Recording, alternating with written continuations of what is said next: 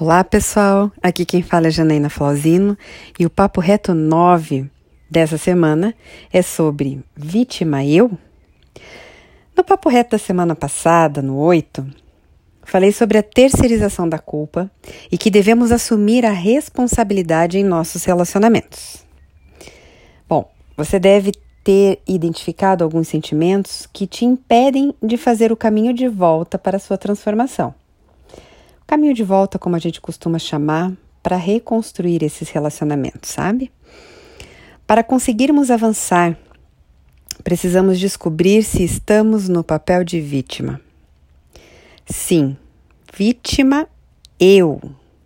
Foi exatamente a expressão e o susto que tive quando descobri que, após tantos milagres no meu coração, eu ainda estava lá, com dó daquela menininha minha versão aos oito anos, que tinha sido abusada. Foi um choque. Não foi só uma vez. Eu lembro que eu olhei bem para a pessoa que me confrontava e perguntei três vezes: Vítima, eu? É.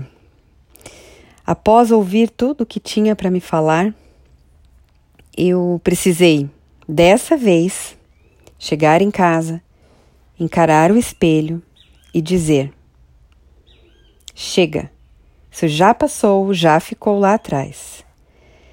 Foi fundamental me encarar e entender na minha consciência que as minhas atitudes era de uma vítima.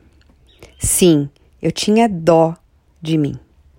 Dó pelo que tinha acontecido comigo, me senti injustiçada e isso me paralisava naquela menina. Foi imprescindível trazer à minha consciência os, as minhas atitudes para que eu pudesse parar, refletir e me conscientizar. Só assim que a mulher de 40 anos decidiu crescer. É fundamental entendermos se estamos nesse papel ou se convivemos com alguém que tem pena de si mesmo. Então, como identificar quando alguém está na posição de vítima? Vamos lá. Eu vou passar três sintomas aqui. O primeiro sintoma, a culpa é dos outros. Nós falamos um pouquinho no papo, no papo reto, né? Oito. A culpa é dos outros. Uma vítima não se responsabiliza, terceirizando a culpa do cônjuge, governo, Deus, diabo, o outro. Exemplo: é, 10 entre 10 mulheres que me procuram culpam o marido pela sua dor. Mas, como costumo dizer, a dor que o outro te causa está em você.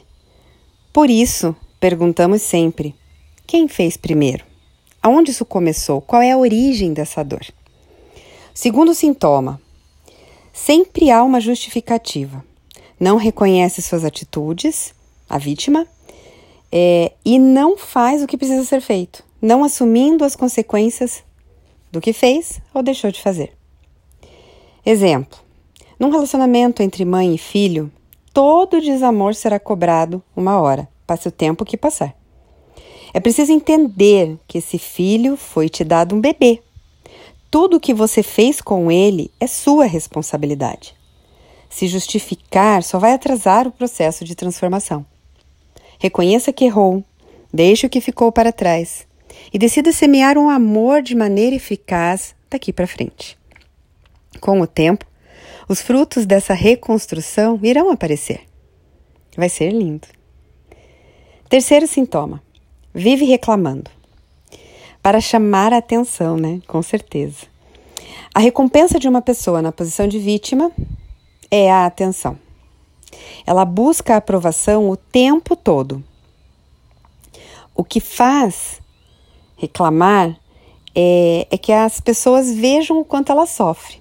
Então, ela chama atenção com isso para que todos a vejam. O detalhe é que muitos de nós não percebemos é que dessa maneira acabamos afastando todos à nossa volta. Afinal, ninguém aguenta uma pessoa reclamona, chata e amargurada. Uma coisa leva a outra. Enquanto você buscar a atenção e a aprovação das pessoas, não vai avançar. Por isso, sair da posição de vítima, assumindo a responsabilidade pela sua vida, é fundamental para amadurecer. Olha, é, nesse momento a gente precisa parar e refletir profundamente. Será que eu tenho um desses três sintomas? Será que eu culpo os outros?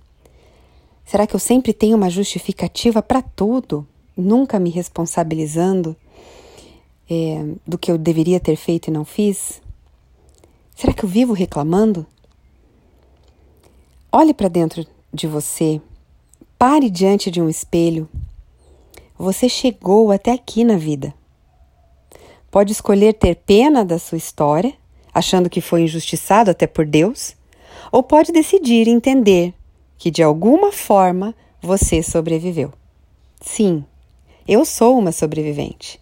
Eu sobrevivi ao abuso, a brigas, a uma série de situações. E não importa quais foram as circunstâncias. Você foi forte corajoso e venceu chegando até aqui. Pare de focar no ruim. Olhe na superação. Eu sei Nessa hora você pode estar pensando: sobrevivi sim, mas a que custo? Está difícil, estou cansado para prosseguir. É nesse momento que você precisa tomar uma decisão. Decida recomeçar sem a bagagem pesada. Escolha viver e contar a sua história não mais pela dor, mas pela superação. Coloque a lente de aumento nas coisas boas, nas memórias boas que estão gravados no teu inconsciente. Coloque para fora todo o peso, toda raiva, ira, tristeza, esse fardo que você carrega. Entregue agora para Deus, Ele está aí do seu lado agora. Se for preciso, chore, grite ou até mesmo quebre algo. Mas tome cuidado isso serve apenas para jogar para fora o que está represado em seu coração. Externe a sua indignação. Marque com um ponto final isso agora. Decida sair deste local. Tome a decisão de sair deste lugar de vítima e seja protagonista da sua história. Coloque uma linda música após passar toda esta raiva e esse sentimento ruim aquela que você ama ouvir, e cante até ser inundado pelo amor de Deus. Isso te fará muito bem e você vai perceber o quanto vai te ajudar a ficar mais leve. Entenda, você não é uma vítima. Não aceite esse rótulo, essa prisão. Não importa a dor, por pior que seja, eu não tenho pena de você porque ter pena te paralisa. Entenda muito bem isso. Saia desse lugar hoje. Bom, vou compartilhar com vocês que hoje tivemos uma transformação também no Instagram do Essencial.